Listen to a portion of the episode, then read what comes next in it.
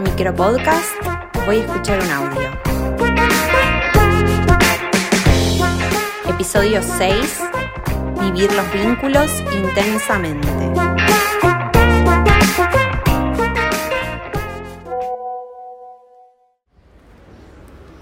Hola, tenía muchas ganas de hablarte. Estos días fueron por demás raros. Acá en Brasil está lloviendo mucho y me sentí un poco nostálgica.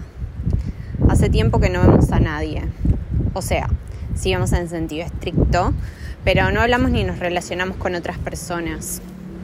Este tiempo que pasó desde que me fui a Barcelona, que serán unos cinco meses aproximadamente, fue muy cambiante en varios sentidos, pero particularmente algo que me interpela todo el tiempo es que no me vinculo personalmente con otras personas que no sea con Artur.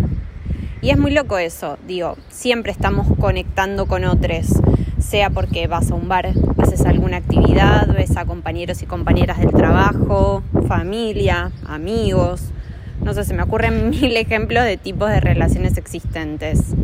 ¿Alguna vez pensaste que podías estar tanto tiempo sin relacionarte con otras personas? Me resulta surrealista en un punto. Un día, cuando estábamos en Portugal, fui a la peluquería y fue de lo más osado que hice.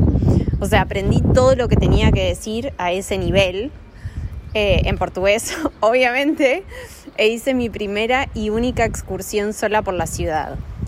Después de eso vivimos siempre en pueblitos que estaban bastante alejados del centro de las ciudades.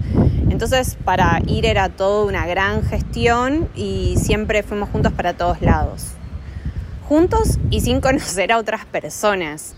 Así que si hablamos de intensidad, acá tenemos una nivel 1000.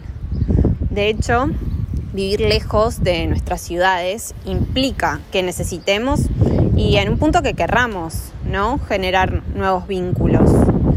Algunos de esos vínculos se vuelven más cotidianos e incluso generamos algunas relaciones que se vuelven tan confidentes y sólidas que parecen de esas de toda la vida. ¿Cómo es que pueden generarse relaciones tan fuertes en tan poco tiempo? ¿Será la distancia de nuestro lugar de pertenencia que nos invita a construir lazos compañeros más rápido y más intensos? En mi experiencia, por estar sola en otro continente, estaba muy predispuesta y aventurada a conocer a otras personas e invitarlas a que me conocieran a mí. Iba en búsqueda de eso, de compartir momentos con desconocidos, que incluso algunos de ellos pronto serían personas muy valiosas en mi nueva vida como extranjera.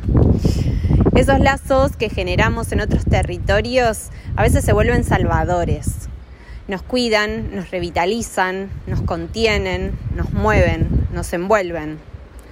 Yo los necesitaba y los buscaba. Y hoy vuelvo a necesitarlos, pero estoy lejos. Lejos de los viejos y de los nuevos vínculos.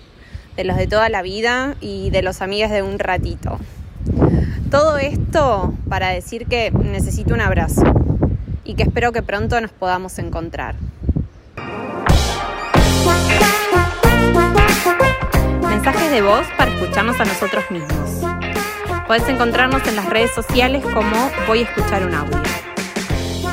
Nos hablamos. Un abrazo.